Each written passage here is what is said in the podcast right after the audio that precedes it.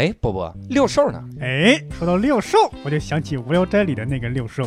哦，一月十八、十九号，无聊斋将会在上海举行第一次专场演出以及听众见面会。如果要购票呢，欢迎在微信公众号里搜索“惊讶喜剧”，就是我就惊讶了，这也是喜剧，在这里可以买到这次演出的门票。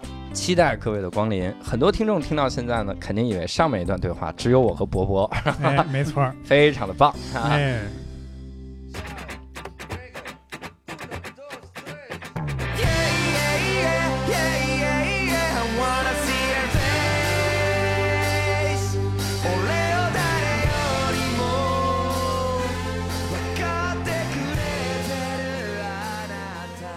Hello，大家好，欢迎收听无聊斋，我是教主。有事儿，伯伯，嗯，哇哇哇！感觉是一个人说了两遍啊，声音也分不出来。首先呢，我们听那个开场的时候呢，会有这个有一个小的预告啊，也跟各位说一下，那就是一月十八号、十九号呢，我们三个人会到这个上海去进行这个专场的演出，以及无聊斋的听众见面会哈。嗯没错，我们是两个环节，第一个环节就是前一个小时一个多小时，我们先来进行单口喜剧的表演。对对对嗯这个表演我们之前做了个约定，就是我们仨谁也不讲在上海讲过的任何一个段子啊，要这么死吗？啊，就这么死。问题是啊六兽他没去过上海海，对，六兽六兽参加过比赛哈。对，参加过比赛对，然后，而且后面这个时间呢，我们会留给各位，我们来进嗯行一些小的互动。如果各位有问题，可以随时来跟我们进行提问。嗯期待各位带一些刁钻的问题来问嗯哈，嗯因为我们有比较能打的，然后这个 啊，然后来跟各位 扛揍哈。嗯是，然后各位也可以扛揍不是能打，好不好？一个意思，一个意思能。能被打嗯。各位呢，可以去这个微信公众号“惊讶喜剧”哈，以或者单立人喜剧，实际上都能搜到我们这次的购票的信息嗯。搜到的时候，我告诉各位一个特别有意思的事儿，你去看那个惊讶喜剧，它那个海报的排布啊，我嗯，跟你讲，特别牛逼，那个排版，那个排版介绍三个主播，最左边教主，最右边伯伯，最中间六兽，对吧？嗯然后最左边底下写二零一八年单口喜剧冠军，然后最右边写二零一八年单口喜剧 季军，是吧？嗯你一定觉得中间人有期待，结果到中间啥也没有，中间那油腻的朝阳群众，我哎呸！你应该写淘汰选手。哦，对啊，就那种嗯就决赛都进不了快快，你说这是是哎是是，能入围就不错。对我，我觉得决赛还挺简单的，你觉得呢？我觉得也是。对段子得啥样啊？这人，哎一会儿走了啊，嗯 不能瞎闹啊，。他来了吗拍《西游记》去了，好，哎，哎，那我们今天呢，还得告诉各位另一件特别重要的小消息，就是无聊斋终于有了我们自己的微信群，然后我们会拉各位入群。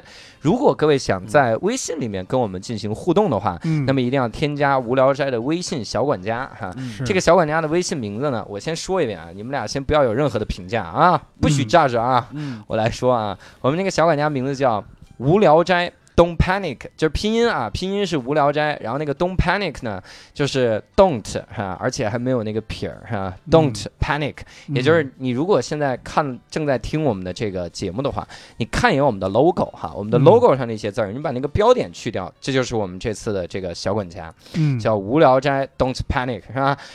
同时，作为一个微信号，这他妈也太难搜了，哎呀，真的没办法。哎，呀，我这是他让我忍着不吐槽，我的天哪！你自己吐槽怪谁？新东方名牌讲师讲了五分钟没把名字讲清楚，我的天哪！没办法，这名字太难记了。教英语的时候没想过有一天会教会教拼音是吧？哎，你说注册成无聊斋二零一八也行啊，来个无聊斋 Don't panic，哎呀，没关系啊，嗯就是大家就这么记吧，是吧？然后能搜到我们，反正这样我们就不会失散了，是吧？嗯咱们来哎好好本来的，本来也失散了啊。嗯那我们今天呢，给各位请到了一位特别厉害的嘉宾，哦这个嘉宾啊终于来了，哎对对对，不是终于来了，是人家快走了，我们给人聊跑了。没事，咱门锁着呢。对。然后呢，这个嘉宾特别厉害，就是我们之前无聊斋做了一个听众的招募，是，然后我们收到了一封邮件。这个邮件呢，当时我们工作人员转给我的时候，我整个就跪了，是吧？嗯就是他直接就是上面写的就是印度待了很久，然后还嗯去过各种各样的地方，什么啊英国、什么马来西亚，什么各种得有二十个国家了，得是吧？嗯然后各种旅游的经验，我说这也太强了哈。对对对，我说一定要来，我内容都没怎么看，我就直接来了。同时呢，人家也是这个我们以前一个嘉宾李叔的朋友，是吧？嗯所以你看，我们现在挖这个日坛公园的这个墙角啊，挖的很厉害，是吧？李叔的朋友都很有特色，朋友，哎，没有工作，朋友，哎，什么话呀？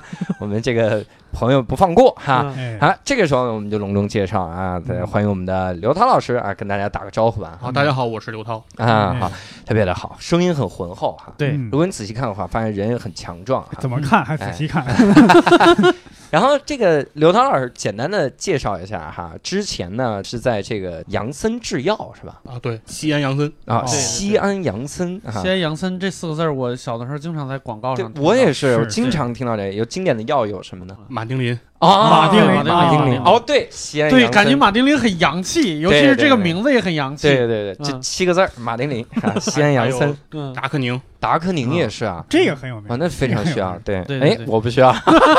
好，然后那是一直做到一八年离职是吧？嗯，然后现在是在哪个地方？哦，现在在雅培，哦，在雅培嗯。雅培的话，现在雅培有什么药吗？我们 我们通过奶粉药啊，这个人是有多少病？哎，雅培除了奶粉，也有做药品和医疗器械。啊，嗯医疗的器械对对，比如说像听惊讶喜剧，然后一下，对吧？就是就死了，那个 太惊讶这样的，对，太惊讶了，过于惊讶。对，需要做个外周介入呃，然后这个时候就会用到。我的天，我都听不懂啊！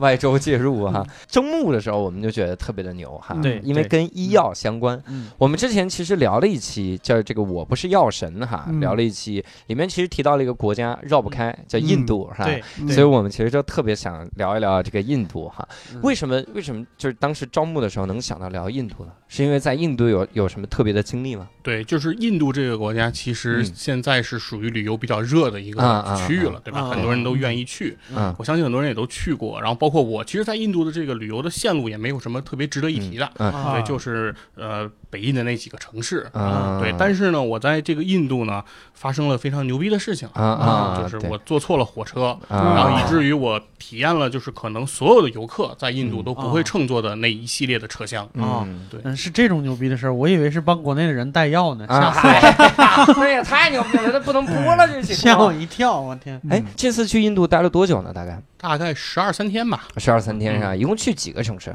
呃，我们是从德里到焦特普尔，嗯再到斋普尔，再到阿格拉，然然后最后瓦拉纳西，然后再回德里。啊，除了德里一个没听说过。对，是我也是 我就听过孟买啊什么对，的，因因为坐错车，我们还到了一个大城市叫 Lucknow。叫叫这这城市，切克闹。这 check it out rap 的城市啊，一个特别屌。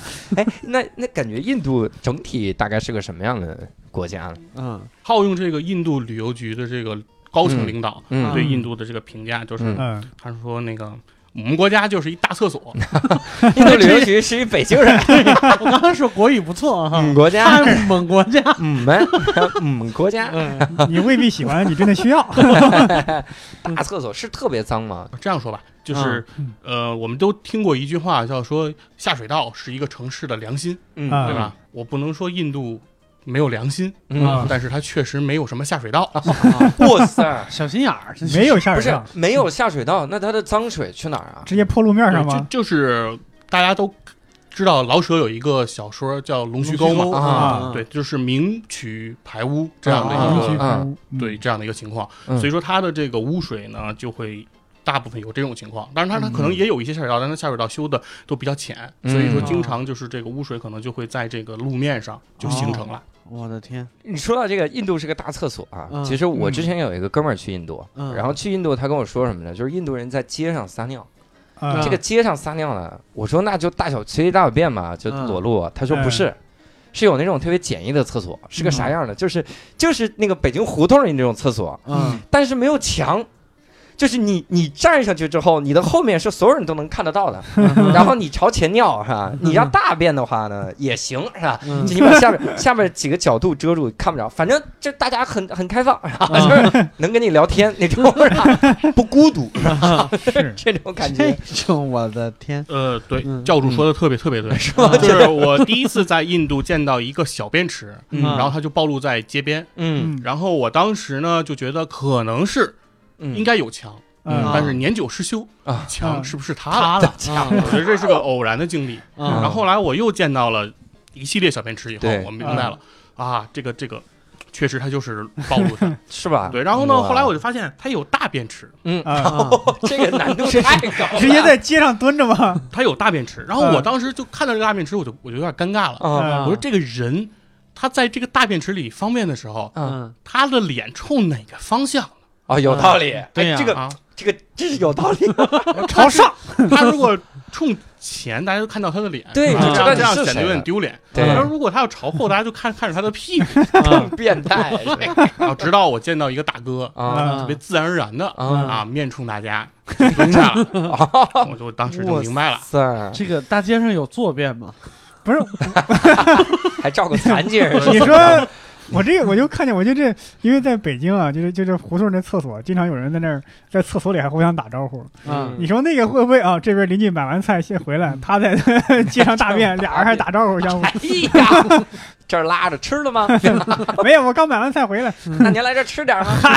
我不了，来口热的，太太牛，嗯而且这个的厕所呀，嗯主要还是集中在德里嗯。这，种大的城市。我这还是大城市啊，但，小城市，如果你去了焦特普尔啊、瓦拉纳西这些城市，嗯。你可能就会发现它就不存在这个厕所了，嗯。所以厕所就不需要那么局限了。啊，就是地上大家看见一些墙，啊然后感觉墙根儿都湿乎乎的，对，然后味道非常的宜人是。啊，没错，只要你对这就是厕所。就不要靠近就好了。看到啊那，心有多大，厕所就有多大去年有一部很火的印度电影叫《厕所英雄》，是吗其实讲的就是一个新派年轻人想在村儿里边建一个厕所，要费多大的劲，就连印度国务院什么那种地方都惊动了那么一个事儿。为啥呀？有一些宗教信仰在里边，比如说在一些印度教比较盛行的村子里边，嗯女人是不能在家上厕所的，女人不能在家上厕所，她们都不。能在村儿里边上厕所，她们只能每天早晨四点多的时候嗯起来，成群结队的举着火把去村外边野地上厕所。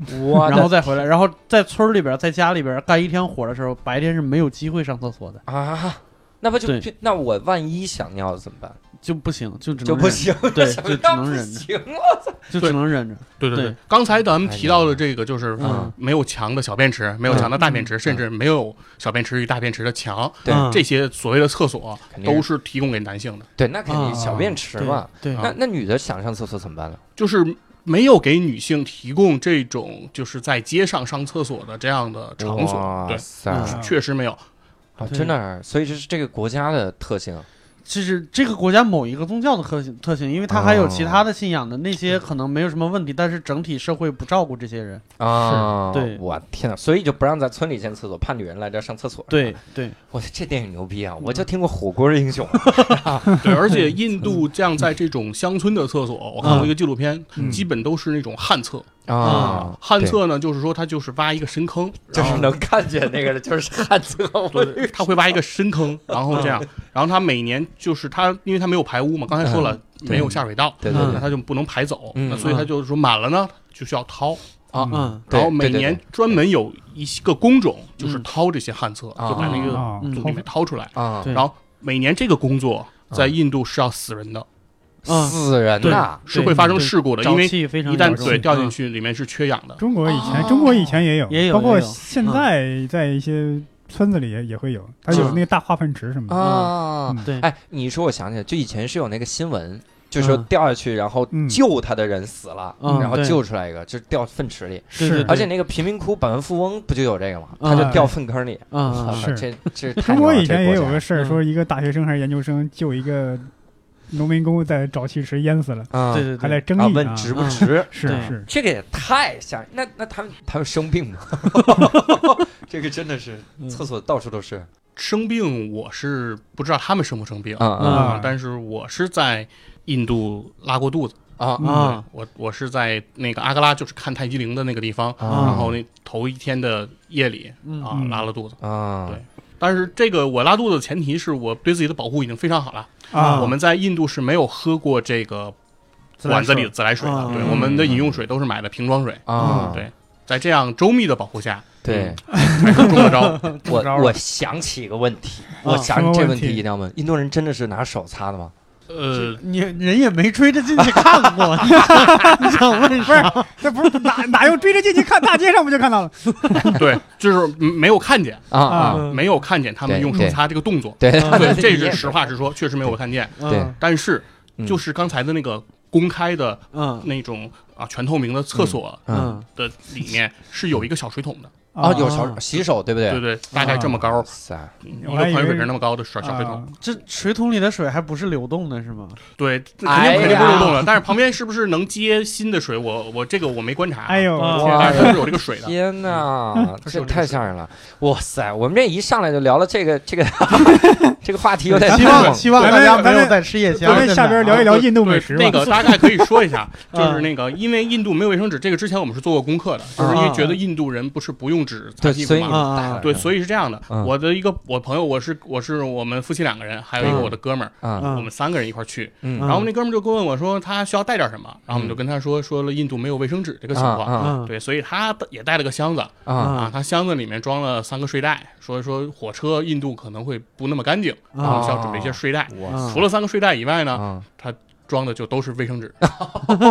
衣服都不需要对，不知道以为是减震用的。对，对他特意问我说需要带什么衣服，嗯然后我们说，然后主要是我媳妇儿告诉他说嗯啊，这个印度。物价那么低，那么便宜，T 恤 T 恤这种东西，因为我们去印度比较热嘛，T 恤这种东西真是满大街都会很便宜的，而且都有民族特色，你可以随便的买。对，啊所以衣服这东西不重要，哦，但是手指他们可能真的没有。是吧？然后另外呢，印度的小朋友可能喜欢喜欢棒棒糖，拿啊 T 恤当手指，对对我刚才也在想这事儿。他又带了一包阿尔卑斯的棒棒糖，啊这就是他那个箱子里的全部的家当。我的天哪！没有带，几乎没有带什么衣服。所以我在想，你这朋友是不是高估自己肠胃能力了？十二天而已，不需要但是最后，对我们回来的时候发现卫生纸啊没有用完啊没有和我们带的纸巾，对，啊！剩了很多。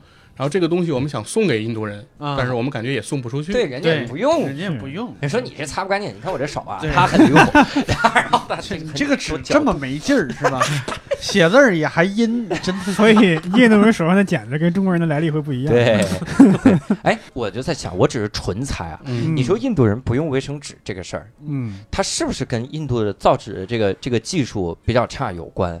因为最早我听那个唐玄奘去取经的时候，嗯去取经的时候，为什么回来之后那个真经就就不行了呢？嗯，因为他们都是写那个草上、嗯树叶上、缩草纸嗯缩草纸。嗯对，就那个纸啊，就是跟那个糊糊差不多，一嗯碰就碎了，而且留不住。嗯所以呢，取回来的真经说，历史上真正取回来的东西没有什么，没有什么东西，就是没怎么传下来。嗯所以我就觉得是不是因为那样，他们一拿那个纸一擦，这样还不如手好使啊，还是手擦干净。其实我觉得理论上就是它造纸工艺如果不高的话，造出来的东西更应该是卫生纸。嗯，造纸工艺不高，应该是造不出那种像 A 四纸或者是那种嗯这么说，其实中国古代人他们应该也不会用纸，因为那时候纸还挺贵的。对好对啊，那个那个说的特别好，教主，嗯 但真不是这样。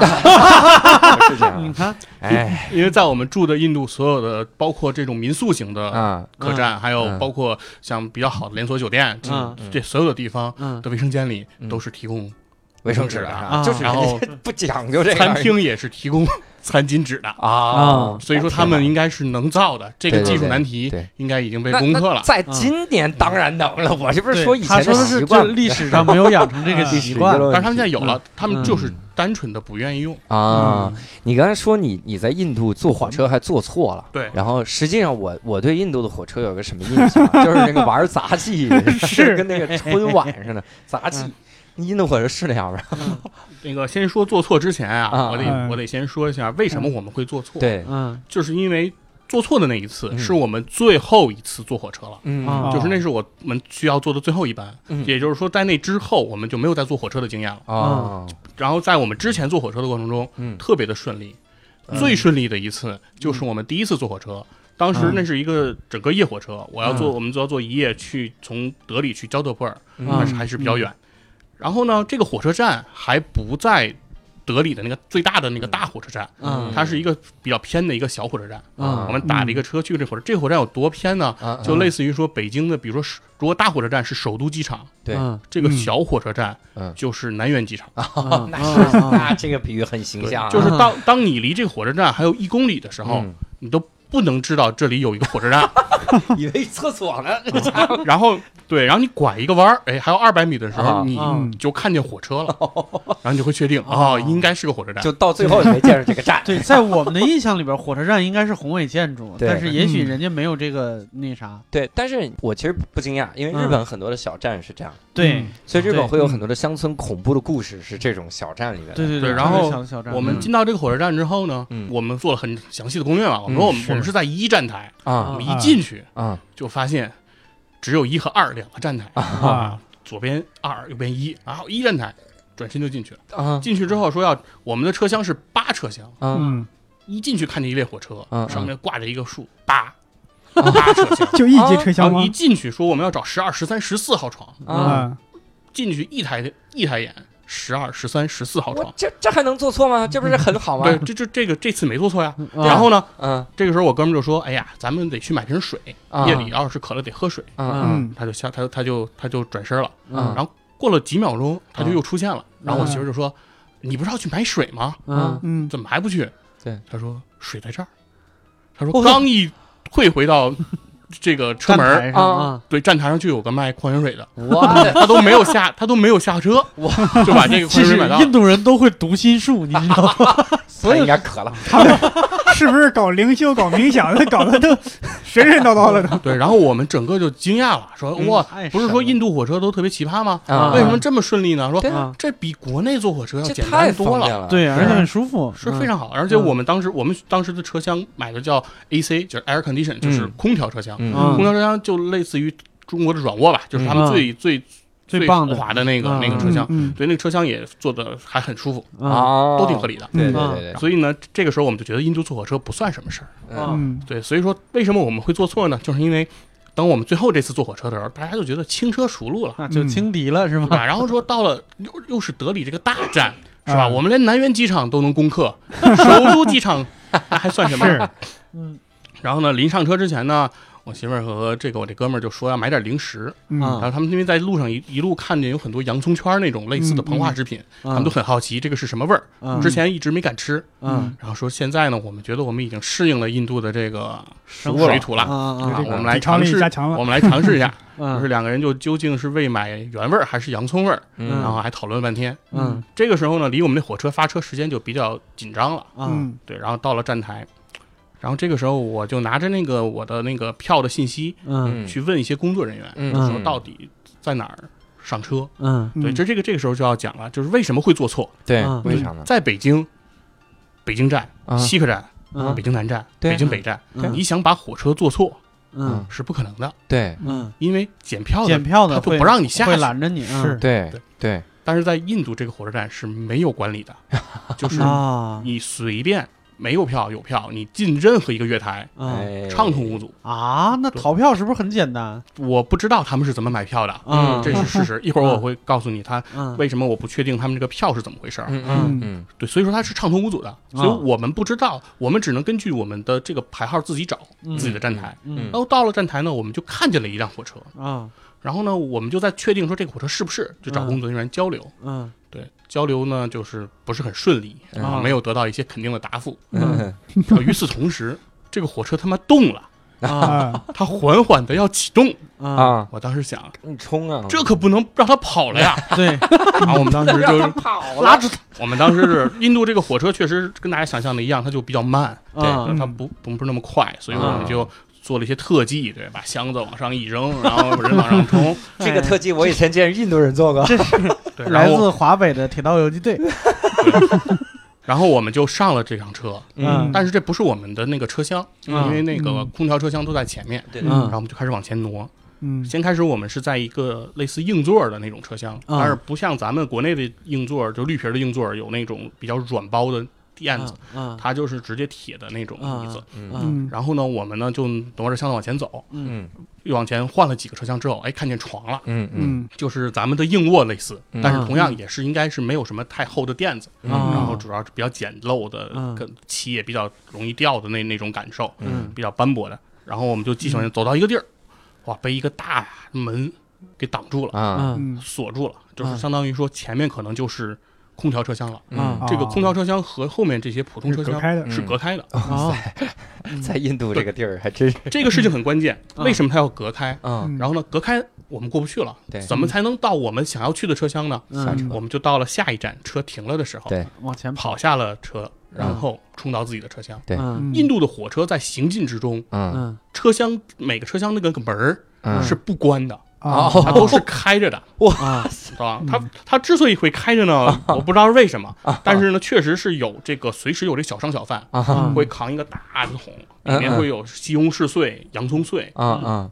感觉像是他们那种凉菜似的。对对他会扛一个大桶，就是在车还在开的时候，他们就会跳上来，穿上 来，然后跳上来，对跳上来，然后那车真真够慢的，然后走过来，把这个东西试图卖给你。啊。对，然后当时当然也真的有印度的人在买，然后做完这节车厢的生意，他就会下去，然后直接换一个车厢。那那我还好奇，他他做完一单生意之后，他下去之后发现自己已经到哎下一个城市了，怎么他？下一个站上车，坐往回来的车，再换一个。那他要确保他第一次跳上来是第一号车厢吧？没有往前跑的吧？就我从四号跳下来，我往前跑，我比火车还快，追上了另一个门吗？我感觉好回到了西部牛仔时代，我觉得多虑了，是吧？因为呢是这个火车的速度确实不快，嗯。他做完两节三节车厢的生意，嗯，他可能也没离开自己原来多远，啊，回家了。扛着桶走回去等下一辆火车，哎我觉得哎 火车跑得慢，他做生意也挺快的。对他他们做生意就是基本上行进啊，不动非常非常。太牛了，我天哪！啊，然后我们终于又冲到了我们自己目标的那个车厢，对嗯。对，然后呢，而且特别顺利的找到自己的床铺，嗯。嗯。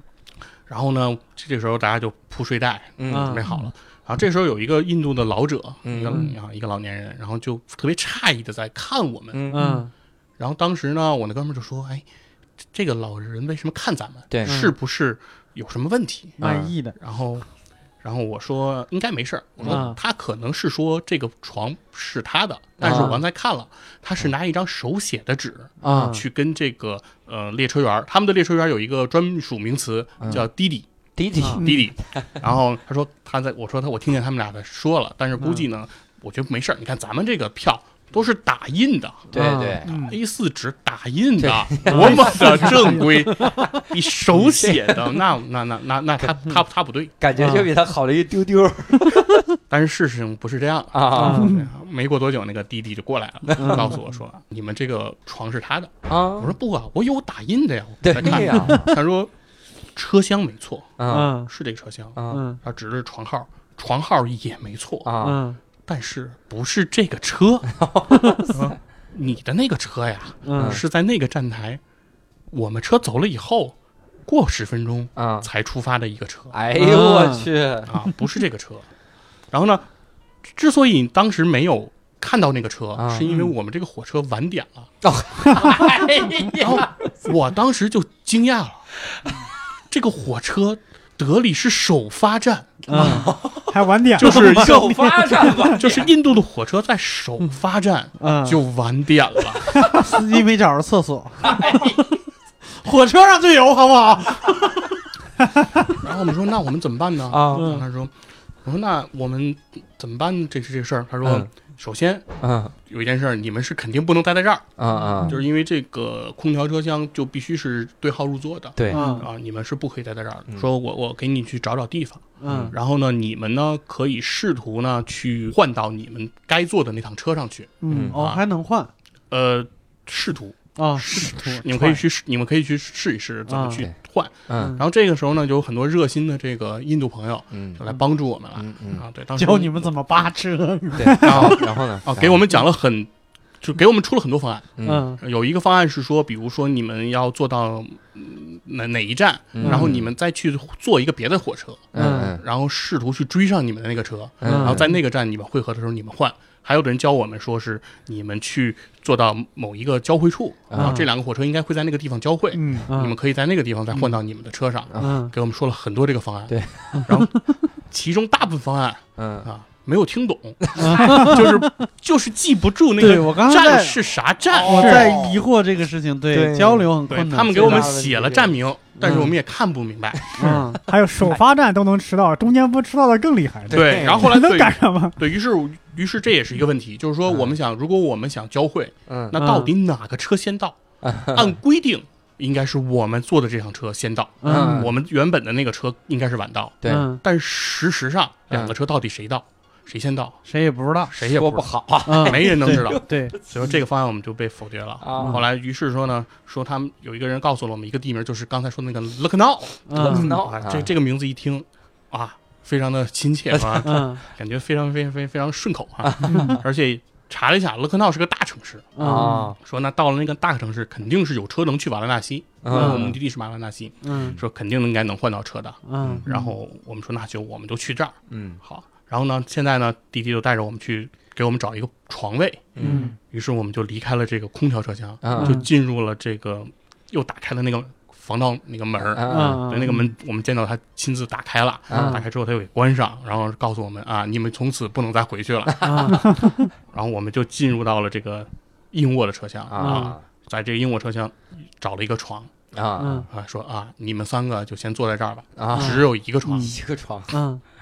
然后我们三个就坐在那儿，嗯。然后我们三个还有三个箱子，嗯嗯。对，然后我们这个时候就要放箱子，然后我们就嗯发现，当我们在这个床上放上三个箱子以后，嗯。我们就只能在上面僵僵的坐着。啊啊，不能不能有任何其他姿势了，坐着不能动了。啊。嗯。然后就就是这么个情况，嗯。然后那个，然后滴滴呢安排安顿好我们以后，他又回来，嗯。然后就说，嗯、你们应该把箱子呀放在床底下，对，这样你们地方能宽敞一点，嗯。能舒服一点，对。对。对。然后我们看着他说，你觉得我们是傻的吗？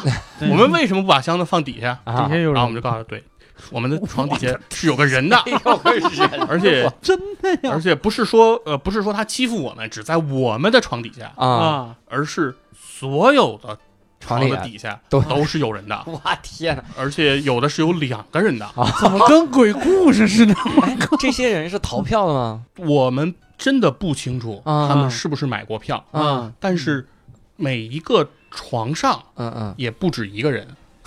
啊。这个太屌了，对。感觉就是写了一张就直接上去了，管你卖了多少张呢？你然后事实是我们因为坐错车了，嗯。啊。对吧？我们也没有这趟车的票呀，哦对。啊 对。所以我们一直说我们什么时候买票。啊。然后第一就说好，我知道你们要补票，嗯。你们稍等，嗯。你们稍等。嗯。我们等到了下车，他都没再回来。哎呀，印度的铁路部门看起来就是财大气粗的，对，就是他不在乎，不在乎，真的礼仪之邦。是。嗯。对，所以说如果说说印度其他乘客逃票，嗯。啊，我们也逃了。对，对，我们被迫逃票，我们很想买。对，在这个过程中其实是这样啊，他这个火车开的过程中，嗯。我们就在那儿这么挤着，嗯。然后嗯。靠着，然后火车中间停了一下，然后呢，这个厕所的门可能是被某个乘客打开了。嗯。啊。本来我是昏昏欲睡，对。快睡着了，嗯。就一下我就醒了，哦。嗯就像被那种特别 被人刺激揍了一顿，被刺激气味闷了一拳 啊，我醒了一啊。下。沼气的味道。我天！塞，我说这个这个，我就我就醒了。我刚睁开眼啊，嗯。就上来了一队，就是刚才咱看照片里的那个军警，啊类似那样那样的人，嗯。他他们就上车了。啊。我当时我当时就有点慌，嗯，因为我没有票啊，对啊，所以想这是不是在查逃票啊？我用军警查逃票。啊，查逃阵仗犯可大差不多我说我这有点，我说这有这有点大了，说是吧？说咱在这儿说没有票，啊。说虽然我们是被这个滴滴安排在这儿的，但嗯咱这事儿咱也说不清啊，嗯。但是确实没票。嗯。然后他让他们经过我的时候，我就特别紧张，嗯。然后我就看了一下他们的装备，嗯。他们身上带的是那一种冲锋枪，嗯。嗯，是那种特别蒸汽朋克感觉的冲锋枪，就是嗯。像是一战、二战那个时期，就是很古、啊古古旧那种冲锋枪，我明白对一个了就是一个圆柱，然后一上面有很多很多圆的窟窿。啊，前面还有一个很细的圆管，是不是？对对对对。那种嗯。特别像一个老汽车的后排气管，上面有很多啊窟窿，有很多窟窿。然后前面有一哦根小吸管出来，啊，就是我们看过德国谍战片的是一战的时候用的那种冲锋枪。哇塞，我原来看新闻上说过，说嗯。说那个在印度有些甚至新德里、德里这样的首都大城市，警察的装备也非常落后的。啊嗯嗯嗯，这么落后，啊，对他们真的落后，但但是我是真的害怕。啊，是，然后呢，他们就从我们面前这这走过去了啊，嗯。不是找我们的啊啊，他们拿着手电一类的东西在那儿扫来扫去，嗯不知道他们在找什么，嗯，他们他们就从中间这样穿了一次。嗯嗯。啊，然后其他的这个床上的两个人、嗯。三个人呢，嗯，然后也都没有什么动静啊，嗯。也好像他们也不是确实是来查逃票的，嗯。然后他们嗯就过去了。然后嗯这就是一个插曲。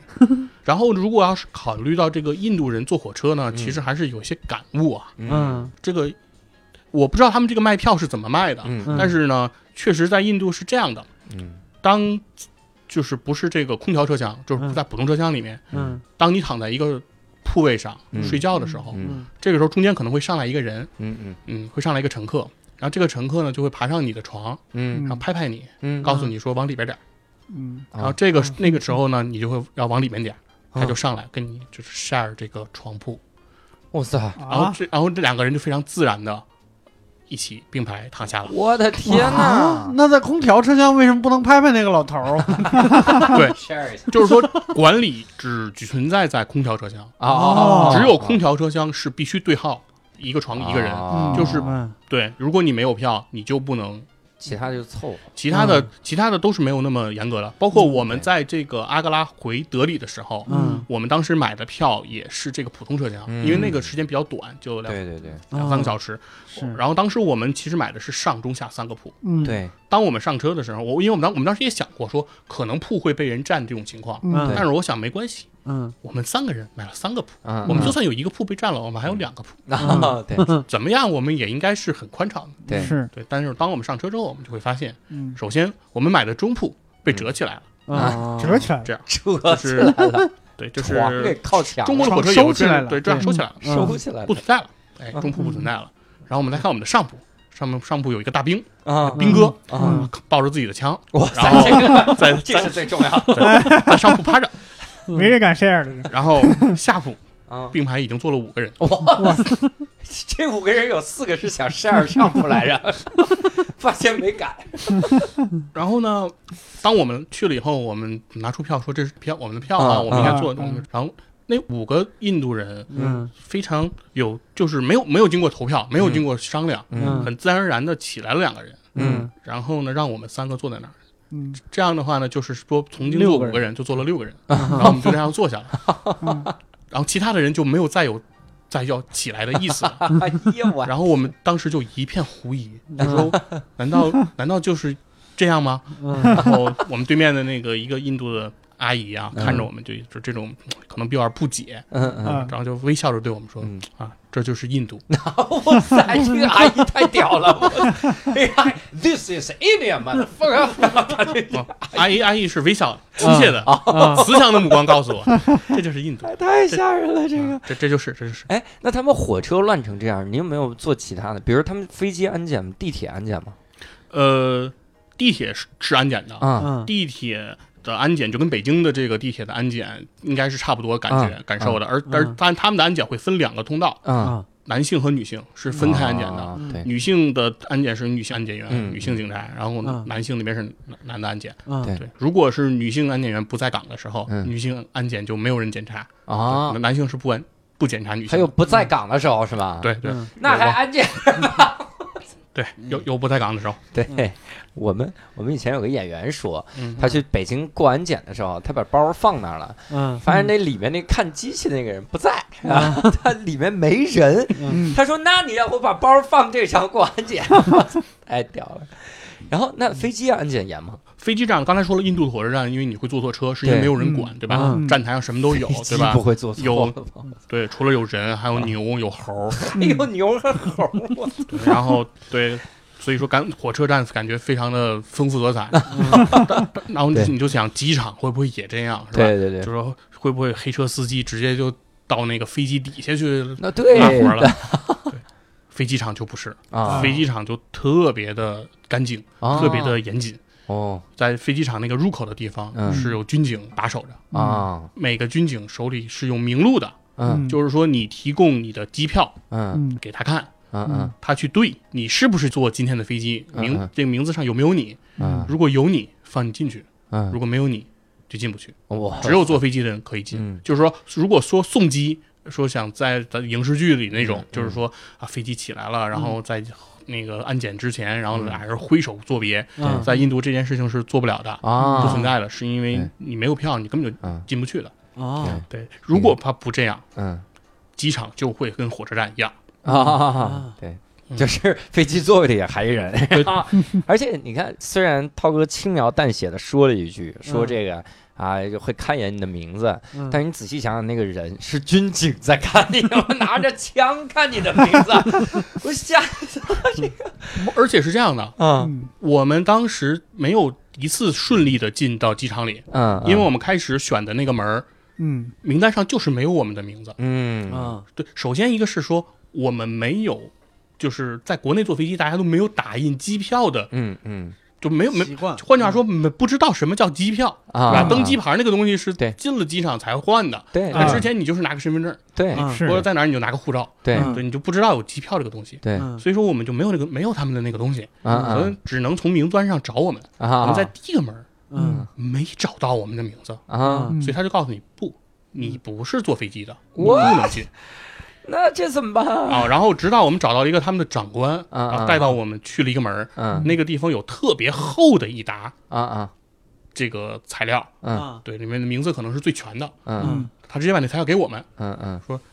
你自己找，因为他们可能就是找这个字母，他们看起来都比较、啊对比较难费劲嗯。费劲，他们就让我们自己找。嗯。然后找完以后，你拿你的护照出来。啊嗯对。对，你的拼嗯。拼写是不是这个刘这个涛？啊嗯对对对。啊，L I U 啊，是你，嗯，啊。可以进。嗯。啊，他们就是这样的一个操作。哇塞，我这这个让我想起什么？我在土耳其安检，嗯。我在土耳其安检去小的那个城市，我当时去安塔利亚，嗯。然后在那儿安检，安检多敷衍，你知道吗？就是我、嗯我兜里装一堆硬币，我也不知道，我就从那门过去了，滴滴滴滴就响，我说完了，他肯定要拿那个东西来扫我嘛，嗯然后他也不扫我，他就问我，嗯他说兜里什么呀？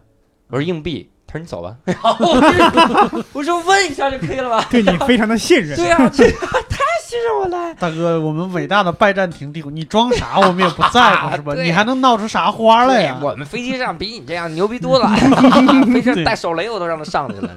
但是我我有个我新东方有个领导，他前一阵子去美国的时候特别逗，他在美国安检，他他拿那个因为有自拍的那个三脚架嘛，嗯他他那个三脚架他就放包里了，嗯。嗯。然后那个三脚架好死不死有一个腿儿就支棱起来了，你想想那个感觉啊，嗯。两个腿儿是竖着的，一个腿儿是横着的哈。嗯。这个从那个 X 光那个机器里看，这不就一把枪嘛，是吧？对，然后这样一过去，然后那些人就特别紧张，嗯。然后就叫带枪的过来，一堆人就围着他说：“现在我们要打开，你不要动。”嗯。然后我们打开它，然后你你现在描述里面是什么？他说就是一个三脚架，然后他就那帮人打开，然后发现真的是三脚架，嗯然后那帮人散了，然后领导就问那个安检的说，在你们美国是不是会有很多人把枪直接放到包里过安检的？然后这些这些恐怖分子是有多心大呢？对 对，特别对，就像石老板说的那样，恐怖分子一到机场看见安检，我操，对没想到，我 没想到有这一环。这个神奇。恐怖分子以前没坐过飞机，这是。哎，那那除了这些，平时他们坐什么通勤？是不是有什么突突车啥的？呃，对，但是火车的故事其实还没完啊，嗯，因为在火车那个故事之后，嗯我们就经历了印度的一个传闻，嗯就是印度人不管你问他还有多久，嗯嗯他就会告诉你五分钟。比如说你说，就是印度人没有时间观念嘛，嗯大家就会说，然后说还有多久啊，我们就到了，五分钟，嗯然后说那个你稍等一下，嗯啊，等多久？等五分钟。啊对，那就是说，呃，对他们来说，可能一个小时也十五分钟啊啊。然后呢，如果他要告诉你说是一个小时，啊对那可能就是两天了啊。就是你 从印度人那听到了一个小时这个词，就是说，对，如果你从印度人嘴里听到了一个小时 one hour，然后 OK，你回去吧。那这要是哎，教主，我下个月来看你，完蛋了，我完这辈子见不着了。是因为我们那个火车，我们人生地不熟嘛，嗯。我们其实怕自己不知道在该哪儿下，嗯。所以我们不能确定自己到没到嗯。勒，克闹，所以我们所以老问，因为按他的这个时间表，他应该是在早上六点到了克闹，啊。我们就在六点之前就开始问说还有多久到，对，嗯。然后我们就问了很多次，嗯。然后每次都告诉我们五分钟，然后再问 再告诉我们第五次五分钟的时候跟，饭馆服务员然后。我们就决定不用再问了，然后最后我们到达那个地方的时候大概八点半，啊，我晚了两个半小时啊，哇塞，对，就是就对，实际就是这样。然后当时我们第一次真正体会到了这个五分钟有多长，饭馆两服务员嘛，个半小时而且知道 他们每一次都特别真诚的告诉你，啊。啊，快到了，对。也就五分钟啊。嗯，就就五分结果你问到第六遍的时候，他说一小时，这怎么钟。然后 对，然后呢，我们到了那我们还不没没有到目的地嘛，我们得嗯。去瓦纳西，嗯。怎么去解决这个问题呢？嗯。我们就到站台嗯找到了这个火车站的工作人员，嗯告诉他这个情况，坐错车了，我们现在得去瓦纳西。嗯。然后这个工作人员一看我们是外国友人啊，嗯。非常的非常的好，帮助我们，嗯拉着我们就直奔售售票口啊啊啊。当时售票口其实排了一些人吧，嗯七八个人，嗯，然后直接二话不说，直接把那个正在买票的人扒拉推到了后面，哇塞然后他直接进去说买三张票，啊瓦纳西的啊那那班的，然后转过头来跟我说多少钱，嗯嗯把把钱递给他，嗯他把票给我了，嗯嗯然后我说那我在哪儿坐这车呀？他嗯说走走，你跟我走。嗯我说那这个车什么时候来？嗯他说大概十分钟。啊啊，嗯，然后这个完了，哎这不是五分钟吗？五分钟都那就两个半小时，那就差不多下午了，那然后下午了。然后呢，他说完十分钟，因为我们不是在这个站台，还要嗯。走一个架通道，对，嗯然后到另外一个站台。嗯。嗯？然后呢，整个这个过程中呢，他这个走路的速度嗯。是非常的慢，嗯，他就是背着个手，嗯迈那种四方步在走。啊，嗯然后我就说：“大哥，嗯不是说十分钟车就来了吗？对啊，咱们是不是可以稍微快一点？嗯对吧？我别让我们这趟车也赶不上。嗯然后那太痛苦了。嗯然后对方还是让晃晃悠悠走。嗯那事实证明他确实没错，嗯因为到了那边站台以后，他陪我们待等了二十分钟。啊嗯然后大哥想起来啊，自己身为公务人员啊还是有工作的。我说那个啊，嗯跟你们说，下一趟出现在这里的火车嗯一定就是你们要上的那趟。啊，啊，放心大胆的上。是。真的吗？我操！为了带您，我翘班翘了五分钟，对，我我 我可能还有工作，我可能还有工作，或者说还有工作。可，能丢了工作。或者说我回去看一下我还有没有工作。啊。大哥就走掉了，嗯。然后我们自己就在那等，大概又等了二十分钟左右，嗯嗯。车车终于来了。嗯。嗯。对，然后这个时候就是有一个抉择，嗯。我们选择上什么样的车厢。哦。嗯。然后因为普通车厢我们体验过了，啊 哇，这个这个体验太奇妙了，对。我们绝不想再再一次体验了。嗯。然后说我们就想上这个空调车厢里。去，嗯嗯。但是上空调车厢知道是比较严格嘛，对。然后说说如果被人家轰怎么办？嗯。然后当时，然后这个时候我说，他就算轰我，嗯。我也不走了。啊！我就我是没买着空调车厢的票是吗？当当时我们的票就是也是普还是普通车厢的因为空调车厢的票当时是在那个站台买不了，啊。当时给你买了一个普通车厢的啊票，啊。然后我们对。就上了这个空调车厢。啊。上了空调车厢呢，我们当时呢就说可能没有我们的床嘛，嗯。我们就说我们也不希望有床，嗯，就是因为空调车厢比较宽敞，因为人比较少嘛，对。我们就说把我们的箱子在你们这儿放一放，啊啊。哪怕我们就在那个车厢连接处对。嗯站一站对。或者坐一坐都行，就是我们别弄着箱子，因为太对。啊太麻烦了。所以我们当时开始跟这个乘客商量，嗯。就是我们能不能帮我放放箱子。嗯嗯。然后还真有两个这个 印度的人士就说说说可以帮你们放箱子，对。但是呢你们人可能待不了在这儿。啊啊。然后正在我们交车这件事情马上成功的时候，嗯。嗯这个车的弟弟出现了，看见我们了，这帮啊弟弟。飘呢？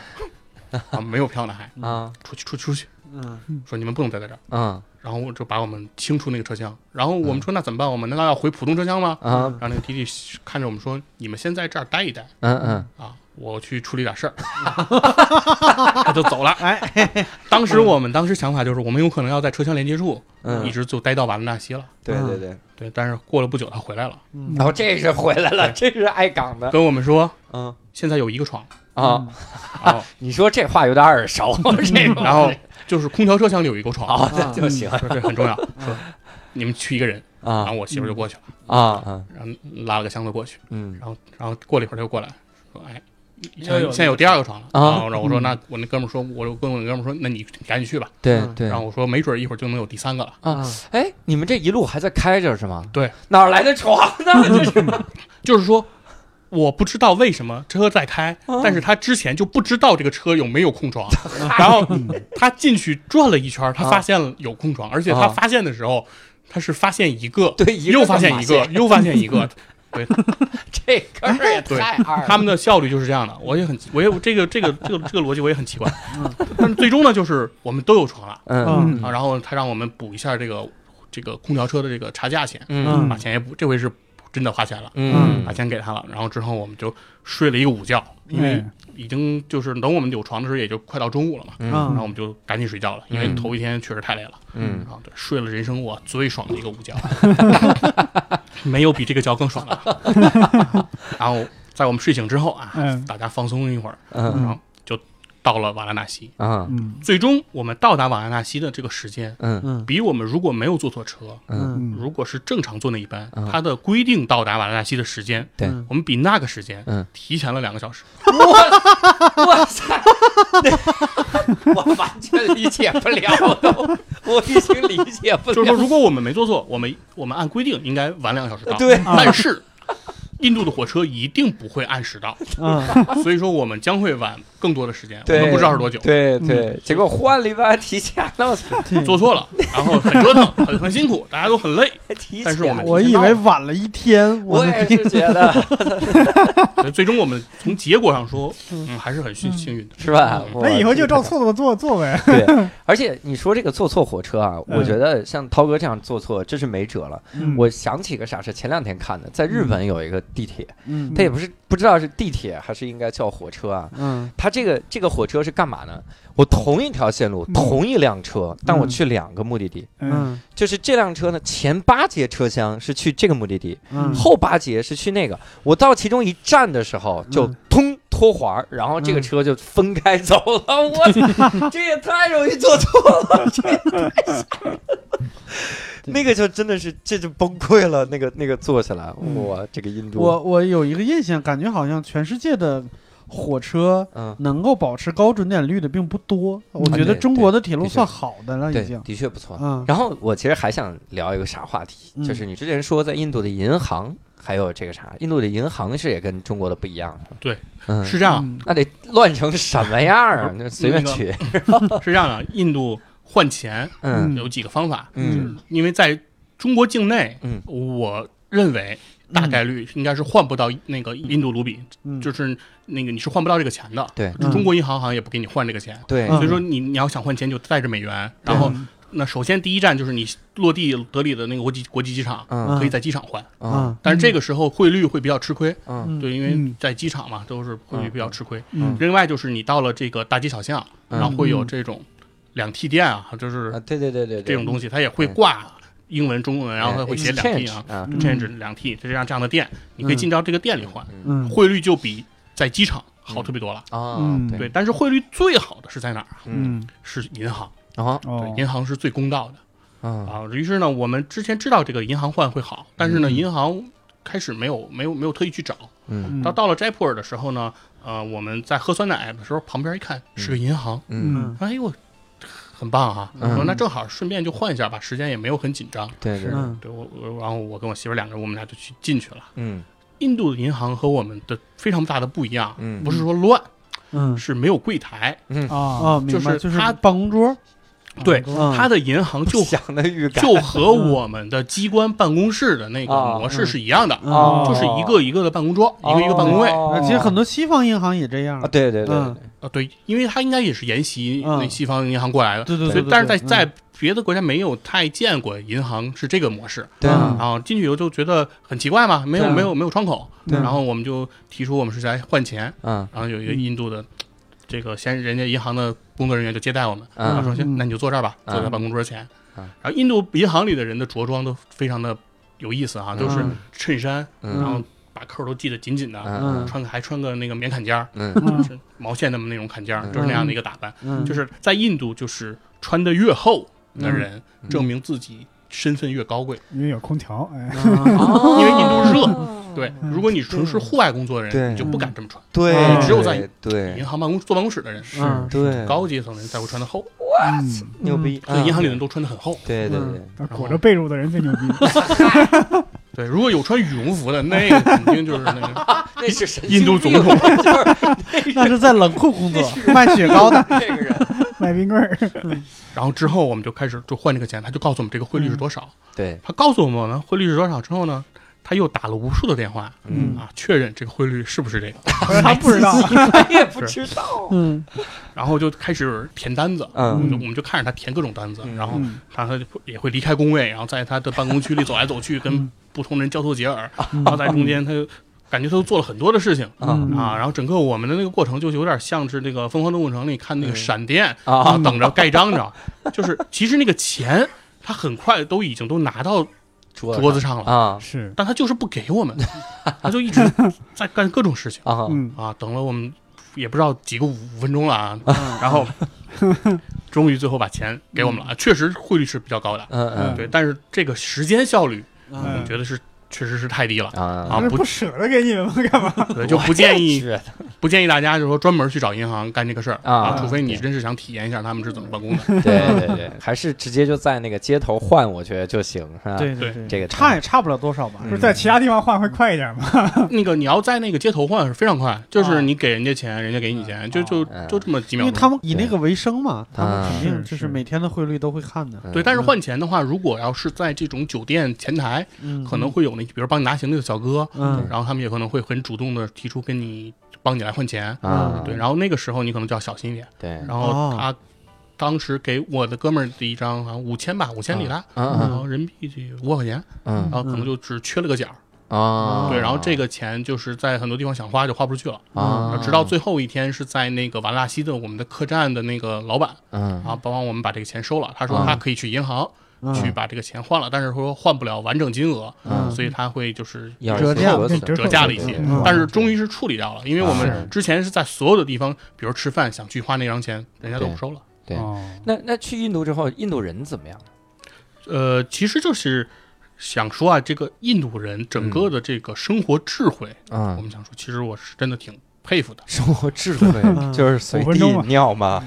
就是说呃，首先，首首先呢，就是说，刚才大家觉得火车上对，那个氛围诡异，嗯很难以想象、嗯难以接受。嗯但是其实可能这就是说，在这样的一个国家，嗯它有这么多的人口，嗯那它有这么多的人，他需要出行，嗯那他不得已去选择了这样的一个方式，嗯，而且嗯互相之间去可能去分享这个床铺也好，嗯怎么样的这种，可能这就是当他在这个条件下的一种生存智慧。哦，对他对对，只能用这种方式来满足大家都可以彼此都让渡一些自己的空间，嗯。对来让渡一些自己的利益，然后让大家抱团儿共同取暖，对对。嗯。大家才得以往前走。对，我觉得这个我们可能会去吐槽他，会觉得这很奇葩，嗯。但可能在那个情境下，这是一种他们选择的一种生存智慧。生存智慧。对最优解应该是一个，，对这真的是我认为的一种生存智慧。嗯。否则，如果说大家都对号入座，嗯，那可能这些人就做不了这个车。只能小一部分人坐车了。嗯资源严重不够，对是是，的确这样。所以说，我觉我是这么在想这个问题啊，就是嗯回过头来，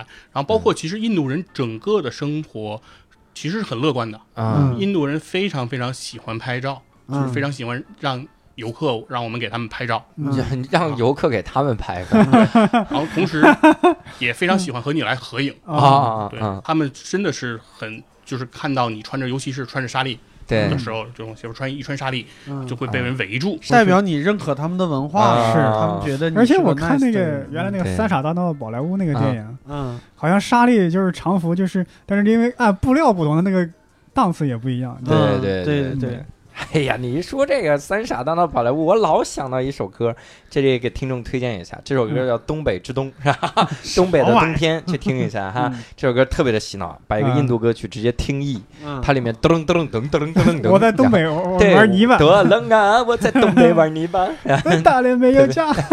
啥玩意儿？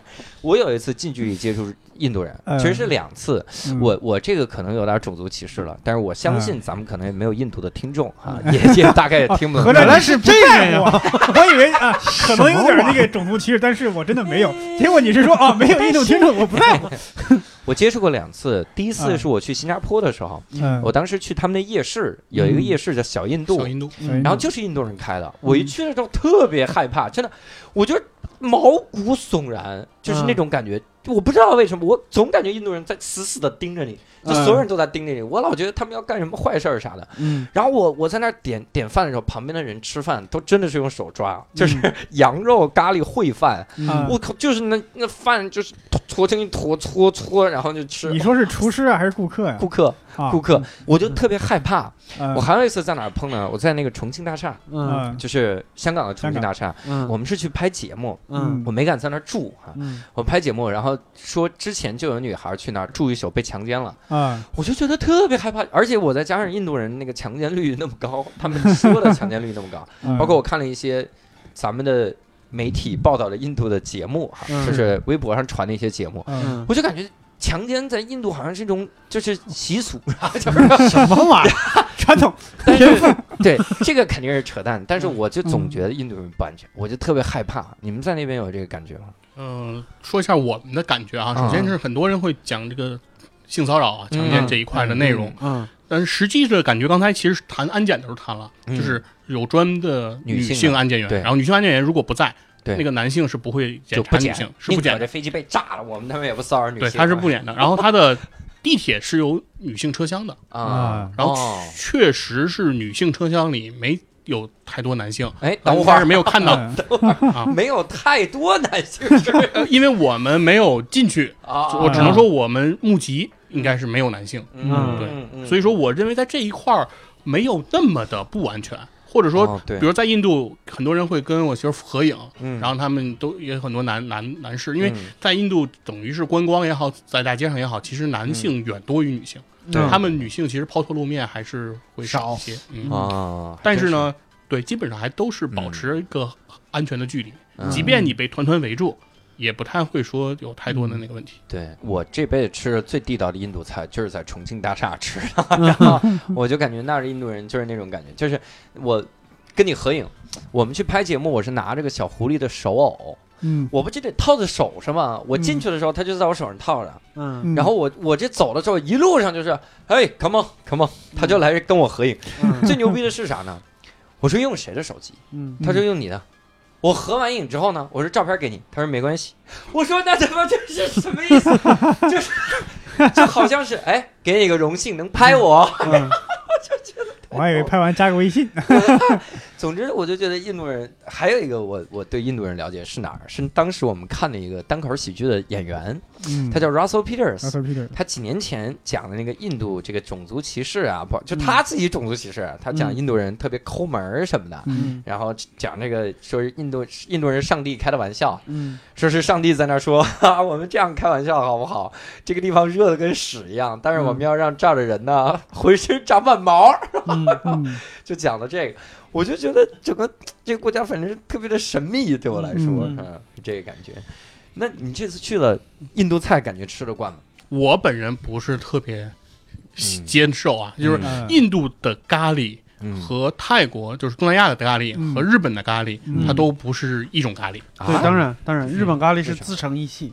啊，日本咖喱肯定自成一系啊。嗯，印度咖喱为什么跟东南亚的不一样？就是他们可能底色，对，就是咖喱悲悲凉的底色都是咖 喱，底色悲凉啊，啊吃完之后但是。对，但是他们但是印度的咖喱会更感觉上更干，嗯然后刺激性更强一些，嗯就是味道会更冲一些。嗯然后另外还一个呢是印度教普遍不吃肉，嗯啊啊，哦对，所以所以说对对，比如像我们经常说咖喱牛腩、对咖喱鸡，嗯对吧？咖喱蟹嗯都是这样，都是这种的。嗯但在印度可能就是咖喱里面就是茄子、嗯咖喱白菜、咖咖喱西红柿，嗯哎呀我操，就是这些。所以它咖喱当盐放是吧？对对它只是一种调味，它基它这素的食物非常的多。啊，所以说这个咖喱呢，吃起来呢，确实是不是那么，我不是那么喜欢啊。但是对但是喜欢的人嗯，会非常喜欢。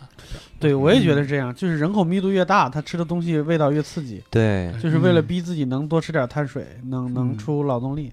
对，我们在对，你看四川，哦四川吃辣，就是因为四川人口密度是全全中国最大的那个啥，哦就不是因为什么干湿什么这种，没有哦没有那么一说。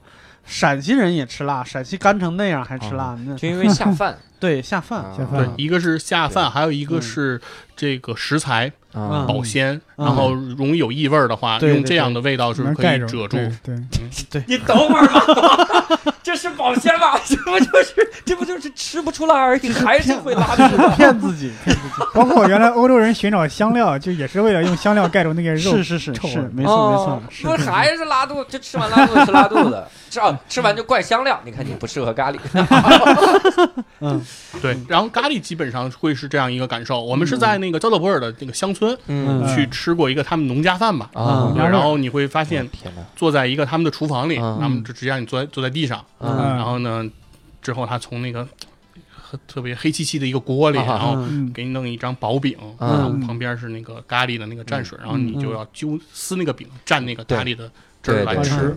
对，然后这个嗯就就餐环境嗯。啊，首先是就是非常的非常厉害。啊 周围因为因为厨房的旁边紧嗯啊紧挨着就是牛棚！哎哎呦我天，那什么味儿？这咖喱就不是为了遮食材的味道，是为了我觉得遮是不是牛屎味道？是不是在印度的像什么穆斯林餐厅可能会好一点儿？对，印度是有相当的穆斯林的餐厅，是然后像羊肉这这些嗯，就是烤肉什么的，嗯就都是很存在棒的那种。对对对对，那个还都是比较正常的啊我们对是比较容易接受。嗯，但如果是印度菜，就会觉得很很奇怪。嗯，对对对，然后像在麦当劳，非常嗯非常厉害，嗯在德里是有麦当劳的，但德里麦当劳刚刚开业的时候是被砸过，哇为啥是一周之内被连续砸了三次。啊嗯嗯，然后为什么呢？就是因为它出售一种食物啊叫巨无霸，啊牛肉牛肉对就是牛肉汉堡哦啊！印度人完全不吃牛肉，印度教，印度教，印度教认为牛是湿婆的坐骑，也是神，嗯对。对所以在印度大街上你会经常见到牛，啊，然后牛就是随便的走。如果牛需要过马路，嗯，然后车也需要过马路，嗯。那就要让牛先过。啊，如果牛过到一半又回去了，啊。啊，我们就让牛就回去，哎然后不要催这个牛。啊，那肯德基应该可以，他卖炸鸡，所以说，这个德里的麦当劳嗯。非常厉害，嗯，他卖一种素汉堡，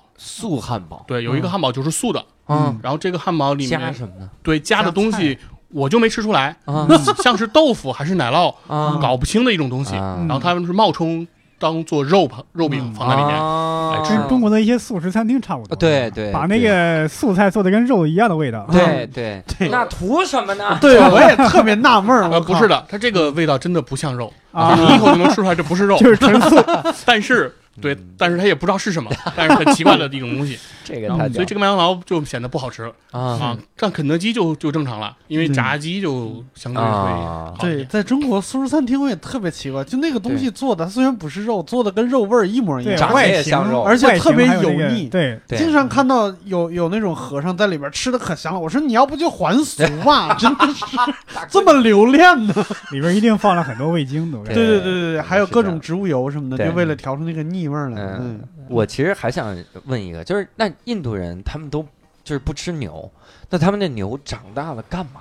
啊，呃做活儿啊，这个我因为我不知道农村的耕地是不是用牛来耕地啊该，是的吧？但是这个牛大了老了的牛嗯。很多就是在这个城市里啊，对自由的行进，这行行，等会儿吧，没人养了那万一养老就了，就是么就是牛是没有主的，啊很多牛就是在城市里的牛，你你能明显知道它是没有主的。啊对，然后像我媳妇非常喜欢喂食，她就嗯经常喂。嗯对，但但是然后让喂吗买个，没有人没有人去管你。嗯但是他但是呢，可能会有印度人认为，因为我们会在那个摊位直接买胡萝卜啊什么的、嗯买菜，他们有的人会认为有点浪费，啊觉得啊这个东西应该你自己吃，啊。啊。对你直接吃就好了，这多好的对东西。太奢侈了然后你去喂牛，就他们会觉得你对。可能有点浪费嗯，但是他们不会不会阻止你，没有人阻止，啊。随便喂。嗯。那那牛死了怎么办呢？就埋了。我因为我们见过很老的牛，啊。就是趴在那儿一动不动，就是在一个角落里，可能就嗯待在那儿，估计可能也就十五多了，啊！但是没，就是没有人去干涉这事儿，嗯但是没有见过没有见过真的死掉的那啊。个牛的尸体，嗯。应该会会有人处理。嗯哇塞，就感觉像现在，因为香港现在禁食狗肉，立法禁食狗肉，嗯。就感觉像香港的狗，嗯，就是这种感觉，狗的地位嘛，就是大家也不吃它，然后也有流浪狗，啊然后也会也会死，啊，就像那个伊斯坦布尔的猫和狗一样，啊对就流浪猫、对对对流浪狗一样对就感觉是这样的。那样的，对，哎，我觉得这个这个是挺好。那他们跟其他动物也这么共处吗？对，就是像在印度，你见到牛很正常，松鼠嗯。啊，在有树的地方你 都都能看见啊，啊，遍地跑。然后猴子，猴子？对，哪儿那么多猴子？热带。呃，你在泰姬陵啊，去参观的话，泰姬陵的后身儿嗯。嗯全是猴，哇。一大片的猴。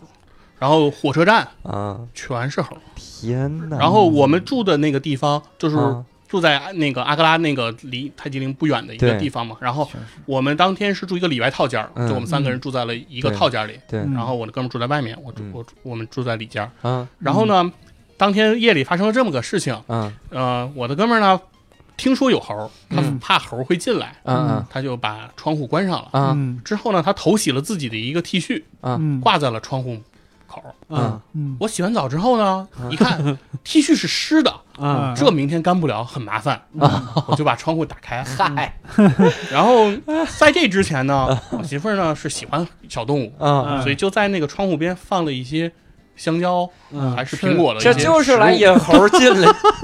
不，我觉得是你们俩打算整蛊你这朋友。然后呢，窗户打开，然后呢，就发生了这样的事情。在夜里的时候，嗯首先前半宿嗯他被蚊子骚扰了一宿，嗯然后到了后半宿，他就听见了这个窗户传来凄厉的声音，哇，凄厉。就是猴子的叫声。啊！应该有可能，我们猜测是因为那块有吃的，嗯可能是两只猴为了抢，比如说一个对嗯打起来了，所以发出了这样的声音。嗯，啊，当时我的那个哥们儿就尿了的感觉。吓死了！啊谁睡觉的时候有个这种事儿？对对，然后然后然后第二天他告诉我们说，昨天晚上我这啊后半宿就几乎不敢再睡了。嗯啊然后我们说，那你看见猴了吗？对他然后他告诉我，我哪敢开灯啊？他是怕猴穿走他的 T 恤嘛。我跟你，说一个让你觉得后怕的事儿嘛，啊就是这不是在印度啊，但是也是也是在那一片儿。嗯我看过一个纪录片儿，那嗯那一集纪录片儿整个讲的都是猫科动物。嗯讲到豹子的时候，什么非洲的豹子，什么西藏的豹子，什么乱七八糟。有一个豹子，它嗯拍这个纪拍这个纪录片儿，拍这个豹子在哪儿拍的呢？嗯，在加尔各答市里。加尔各答的市里对，有一只豹子，对 然后那附近的人就知道，我靠，这儿有个豹子，那怎么办？我们养个狗吧。让你开窗，我的天哪！我操！你们这个 脑回路都是什么脑回路啊？我操 可以啊，太横了，我靠！对，哎，我天，我感觉印度这个 这个管理也混乱啊，嗯。然后人们还活得很乐观，嗯 而且一般你形容一个人乐观的时候嗯，通常这个人的生活状态不会很好。对，就是有钱人不需要乐观，有钱人悲观就可以了，嗯。啊，就是嗯奇怪。哎，那像刚才涛哥说，这地上连下水道都没有，那它还有没有像这种这种基础建设特别差的这种所也很差。对，在印度，就是我们如果看它的这个基础城市规划的时候你就会觉得有一点绝望。嗯，绝望。在绝望的同时绝呢，望，你会感受到这个改革开放带给中国带来的这些质的飞跃的变化，你会有这种社会主义的优越感，对对对对，油然而生。嗯。呃，首先呢是这个印度的电信，嗯。嗯，就是印度的手机通讯的信号，嗯。是质量水平非常的不好，不稳定，啊，不好吗？不好。我一直觉得他们在 IT 方面特别牛。呃，对对，IT 可能因为他们代工啊这些可能是嗯做的很牛，但是他们嗯首先他们的这个手机信号没有那么好，啊，其中一个最重要的原因是，这个就是说我们会总说中国是垄断，嗯，我们有嗯。电信、联通、移动这三家把这事情垄断了，对。说垄断会造成很大的弊端，会嗯非常的不好。嗯嗯。印度不垄断，啊，印度有一百家以上的运营商，哇，就是如果你想买一个手机号，然后嗯你可以在一百家运营商里选，我操然后导致的一个问题就是印度的基站是林立的，啊！但是它每一个基站的规模都会很小。对啊跟跟我一块儿同行的这个哥们儿他是啊。中国联通的，啊，为什么他会知道？为什么我会知道印度有很多基站呢？对是因为走到一路他会嗯。指着说嗯，这个地这个架子上就是一根天线，啊，看上去就是一个普通的天线，啊上面支出几个金属的棍儿，对。嗯。他就会说这是个基，这其实是个基站，啊，而且这个基站上至少有十家以上运营商的信号是从这儿发出去，而且还不共享。对，分别走。他说就是这样的嗯，所以说这就是说印度的这个基础设施，它因为它自由竞争，嗯，所以没有人可以做大。明白。好乱啊，感觉，就是有一百多家歌华，对。那他们 歌华那他们这个 这个网络状况 怎么样呢？就是我们买了这个印度的手机号嘛，对啊，然后在如果大城市市中心嗯都还 OK，嗯但是如果要是就是比如坐火车，就会大长时间信号没不有信号，不太好的时候，对信号不行。哇嗯塞，所以说在中国，我们的通信真的是优越感太太强大了。地铁里还有信号。对，这 主要是因为改革开放四十周年取得了卓越的成就 啊！对对对对对对哎说到卓越成就，想起弘扬正能量，而我想起了《无聊斋》要在一月十八日对！哎呦我天，上海举行表演加见面会，什么玩意儿啊？文体两开花。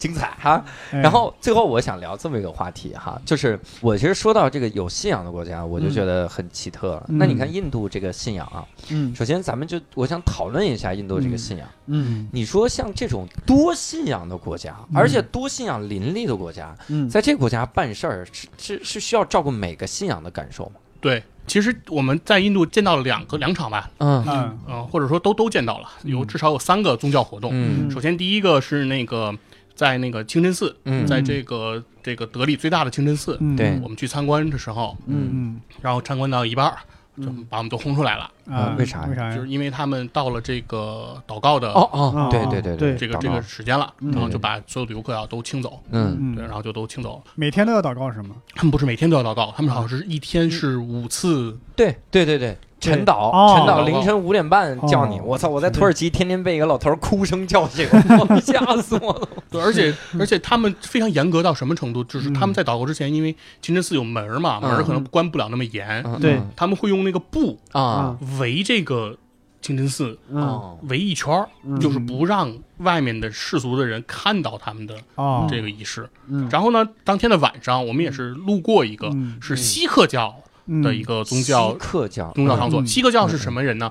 就是那个头上戴一个那种帽子，嗯，就是《龙珠》里有一个波波先生，我知道了，嗯。波波肤先生。色也很像啊，波波先生。就是印度人啊。我鸟山明这么种族歧视吗？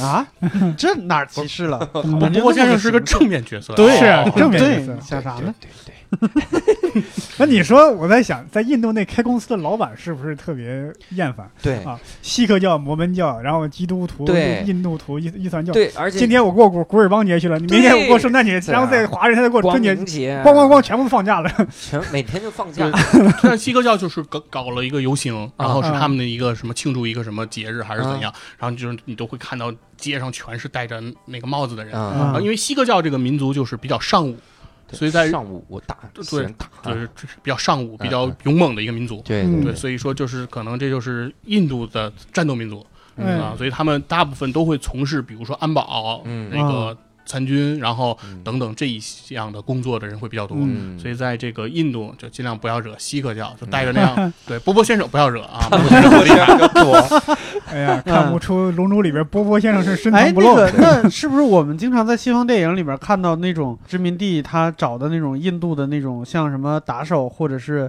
卫兵什么的，基本上围都是围那种头巾的，都是那对，个。雇佣兵，雇佣兵是他们啊对对对是他们的一个很好出路。啊，啊合着这个上午也就是窝里横呗。对，嗯 对，然后他们的那个头巾嗯那个东西嗯特别的长，嗯呃，拆开的话会有二十米嗯长啊，那么长。我天，那每天缠着也挺费劲。对，然后在那个在那个加勒波尔美堡里，专门他有这个这样一个活动，就是一个人他会把他这个针力拆开，嗯。然后呢特别长，嗯然后另一个人瞪着，然后他们再一点点再给它缠回去对啊啊，对，然后他再会打开，再缠回去，有点像武侠小说里边说的叫夜行依靠，对，嗯就是最后那个头巾铺开了以后几十平米，但是呱呱怎么叠叠叠叠叠，然后叠在脑袋上，据说还能就是刀砍上还砍砍不断那太，厚了，太是厚了。那，就是太厚。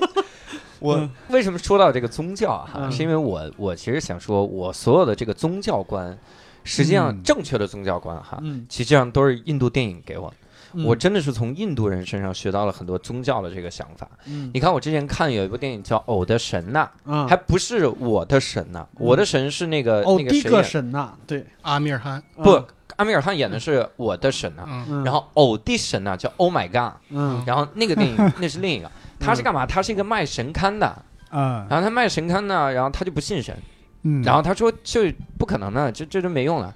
然后有一天有一个霹雳把他们家那个店这个这个劈没了，嗯他就告神，嗯，他说我要告神，我知道，然后他告神，他就说我这个每年给你上供那么多钱，嗯。嗯然后你你说了保平安的，我每年都保，虽然我嗯。口头我说的是不信，但我这个供都交了呀，每天都上供，嗯。然后你也不保我平安，怎么回事儿？嗯，然后那个他其实一边告神，人家说也没法把神叫来嘛，嗯。他说我其实告的就是这个庙，嗯。啊说明你庙把这个钱给我偷了。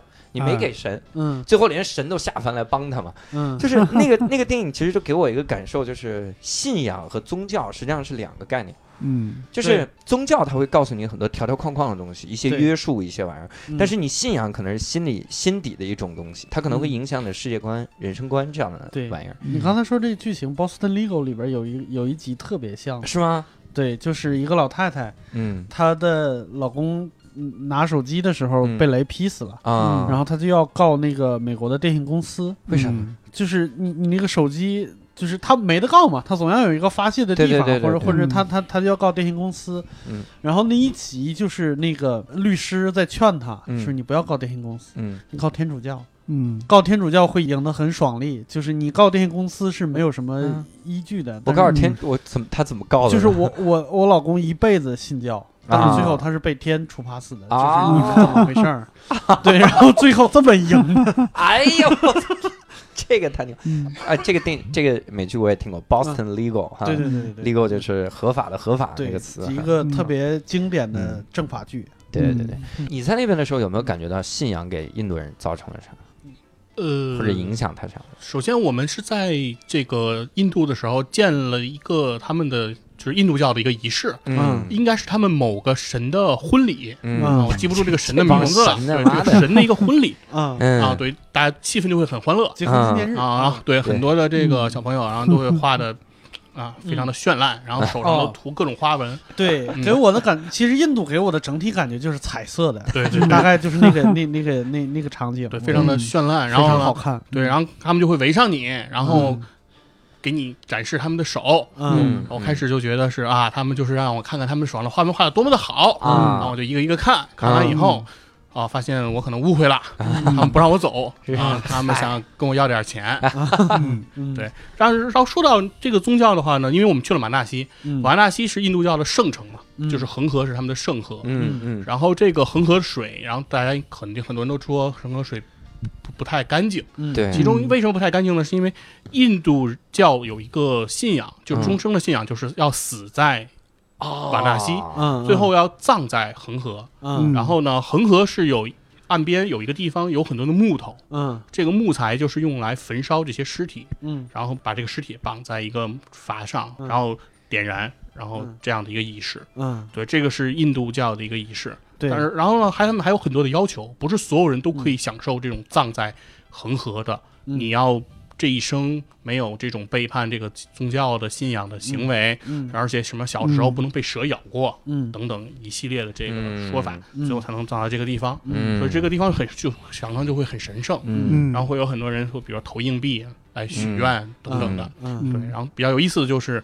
嗯。这些信仰的小孩儿，嗯。然后就会用特别大的一个磁铁，嗯。拴上一个绳子，嗯。嗯。你投进去的硬币，吸进来，很快他们就会扔进去那个磁铁。嗯，嗯，这帮孩子，我。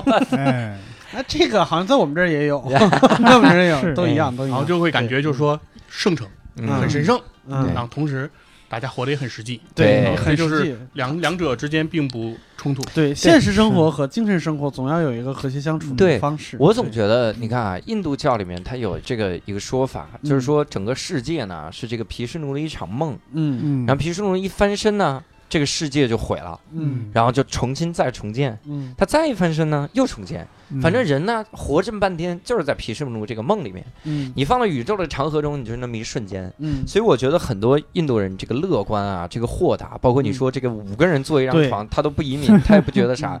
这个我真的是觉得他他是骨子里有这种洒脱的。对，当然嗯。当然，对。嗯。对，所以说印度人可能是他们自己选择了嗯，他们这样的一种生活方式对对对。和这个情况，因为印度也是有互联网，好像没有墙啊他们应该是可以看见这个外面的世界的样子，对对，但对他们并没有说就是过分的说是觉得逼自己的这种生活而去追求那些。对勾的我其实都有点想去印度了，是吧？对，不过教主那个在土耳其自驾，嗯非常的这个酷哈，嗯嗯教主觉得非常的酷的经历。嗯嗯那教主要是有有机会，可以尝试去印度自驾，印度我就得死那儿，我天天撞死几头牛，就完蛋了。然后在印度开车的第一件事儿，啊先手动的把自己的反光镜撅掉。啊，印度为啥呀？就印度的汽车普遍是没有反光镜的，啊百分之九十啊，因为路。窄，对不对？我给你讲一个真实的经历，啊我们坐一个出租车嗯嗯行到一个路口的时候，嗯我们发现那个路口查死了，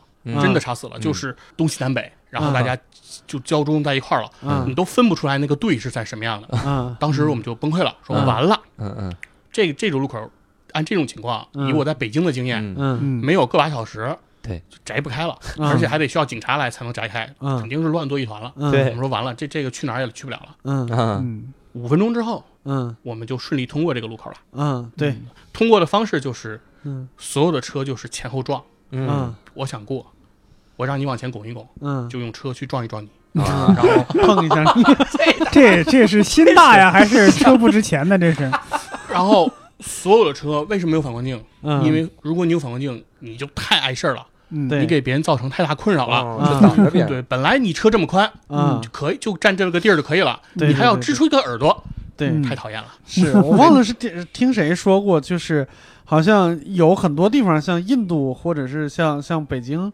它堵车的时候，嗯他堵的没有让人那么绝望，就是因为你再慢，堵的再长，车也是在动的。嗯。就是有一些反而就是像什么交通比较好的地方，一旦要堵上车，那真是一步都不走的时候，嗯。那是最让人绝望的时候。对，所以在印度看你看到说这种混乱的交通局面，嗯。你就不用担心，嗯。你放心，你肯定能够按时到达的。嗯，嗯。总有办法，总有办法。这个太屌了啊！嗯。好啦，那我们这次呢也聊得非常的尽兴啊，嗯。也非常感谢涛哥啊，嗯。给我们带来这个印度的奇遇。实际上，涛哥还去了很多其他的国家，然后我们后面呢有机会还是希望涛哥能够继续来录哈，对。咱们来嗯说一说其他的这个国家的这个经历哈，嗯。最好把我们没去过国家全说一遍，最好柬埔寨啊、金边啊啊一个地方。好像。嗯，然后老挝。啊，嗯。当然，如果咱们的听众里面有想来无聊斋啊，说我也有一些奇葩的经历想分享，我也见过一些奇葩的事儿啥的，嗯。欢迎各位在一个公众号叫教主的无聊斋，嗯，然后在那个后台回复嘉宾招募，回复这四个字的话，我们会弹出来这个嘉宾招募的信息，欢迎各位踊跃的给我们来写这个邮件来招募，期待在无聊斋听到你的声音哈。那当然，最后也跟各位强调一下，各位可以添加无聊斋小管家哈，我就在我们的简介里叫做无聊斋的拼音加上 Don't Panic 的英文，去掉那个撇儿哈，讲得很清楚哈。好啊，哎我们今天呢也聊到这儿了，很尽兴。如果各位希望看到我们现场的演出，就加那个微信就可以了。那我们感谢涛哥，我们这期结束，好，谢谢各位，再见，拜拜谢谢大家。口